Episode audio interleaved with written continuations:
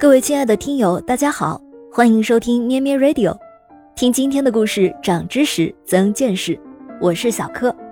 今天是二零二二年六月二十七日，也是法国瓦卢瓦王朝国王路易十二诞生五百六十周年的日子。今天啊，我们就来粗浅了解一下法国的王朝历史。和中国古代的朝代更迭相似。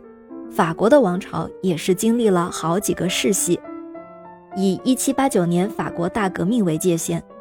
大革命前，从公元481年开始，法国王朝包括莫洛温王朝、加洛林王朝、卡佩王朝、瓦卢瓦王朝、波旁王朝。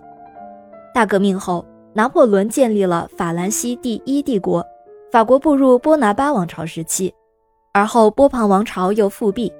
法兰西第二帝国重新崛起，直到1870年普法战争爆发，君主专政才完全被共和国取代。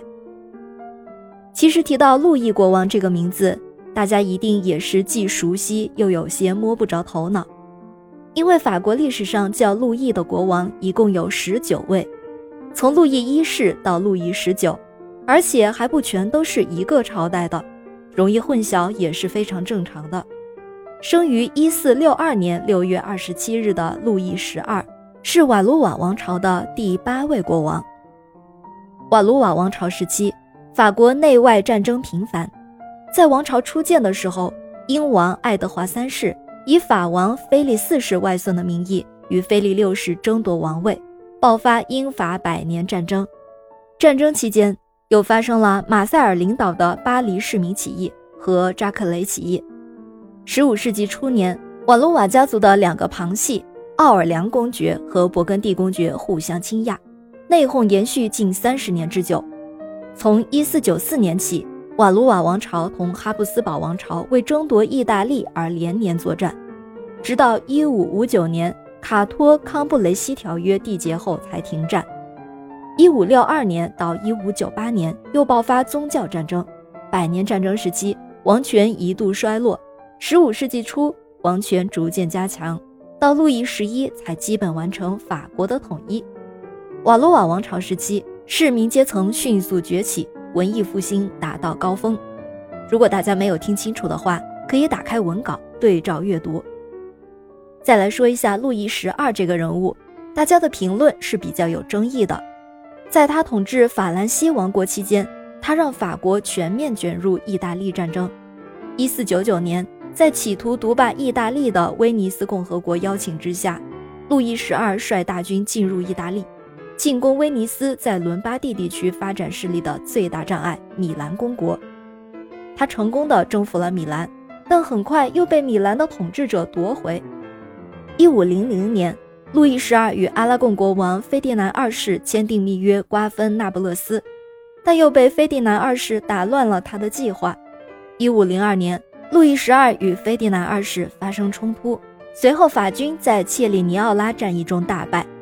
到一五零四年，法国在那不勒斯的影响都被西班牙排挤出去。一五零八年到一五一三年间，法国多次参与混战，比如阿尼亚代洛战役、拉文纳战役、诺瓦拉战役等等，但最终在一五一三年被英格兰国王亨利八世在提马刺战役中击败。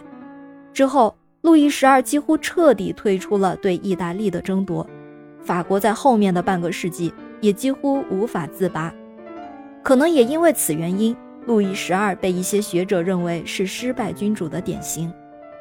但是，路易十二在国内一直力图成为一位人民的好国王，他对此做出许多努力，比如改革司法系统和减轻税负，这些举动也使他得到了“人民之父”的称誉。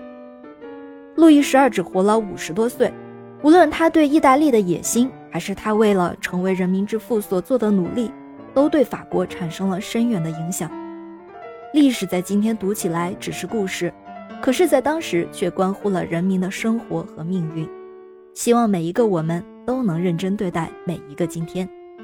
感谢您的收听，也欢迎您订阅咩咩 Radio，收听今天的故事。咩咩 Radio 陪伴每一个今天。